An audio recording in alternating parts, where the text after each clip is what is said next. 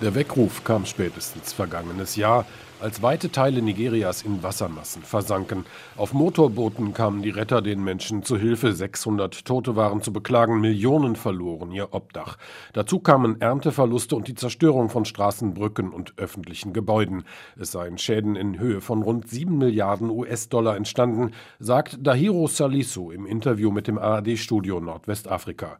Salisu ist Generaldirektor des staatlichen Klimawandelrates in der Hauptstadt Abuja. Nigeria gehört zu den zehn Ländern, die vom Klimawandel am stärksten bedroht sind. Und neun der zehn durch den Klimawandel meist gefährdeten Länder liegen in Afrika, obwohl der Kontinent nur wenig zum Klimawandel beigetragen hat.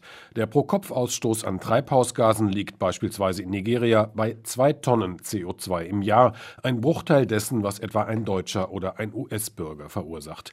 Die Verantwortung für die Erderwärmung, sagt Nigerias Klimawandelratschef Salisu, liege eindeutig bei den Industriestaaten. Das ist eine Tatsache. Die Effekte des Klimawandels, die wir jetzt sehen, hängen mit der Periode der Industrialisierung zusammen.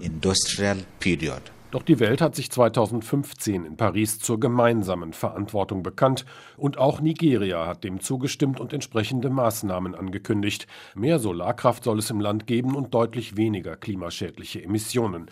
Gasfackeln bei der Erdölgewinnung und Methanlecks in der Gasförderung sollen spätestens im Jahr 2050 der Vergangenheit angehören.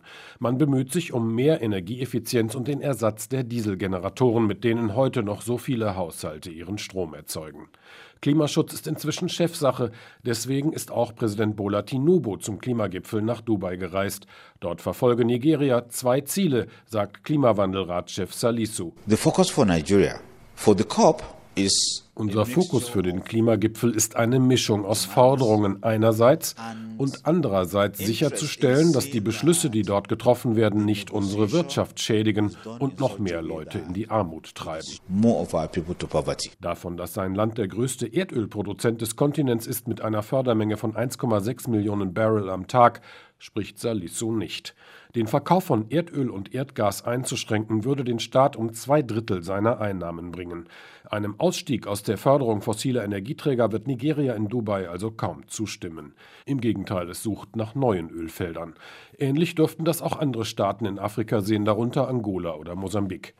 Für Michael David Terungwa, den nigerianischen Koordinator der afrikaweiten Klimaschutzinitiative Citizens Climate International, ist das aber kurzsichtig, fahrlässig und sogar schädlich. Der Abschied von Erdöl, Kohle und Gas sei unvermeidlich und dringend nötig. Der Anstieg der Meeresspiegel ist real, die Wüste breitet sich rasant aus. Wir müssen aufhören, fossile Brennstoffe zu verbrennen. Wir müssen aufhören, Treibhausgase auszustoßen, um die Erderwärmung zu verlangsamen down global warming. Dazu müsse auch Nigeria seinen Beitrag leisten, damit seine Bürger sich weiter ernähren könnten und damit eine Megacity wie Lagos mit mehr als 15 Millionen Einwohnern nicht irgendwann im Meer versinke. Die Flutkatastrophe von 2022, sagt David Terumba, sei nur ein Beispiel für das gewesen, was Nigeria bevorstünde. RBB 24 Inforadio vom Rundfunk Berlin-Brandenburg.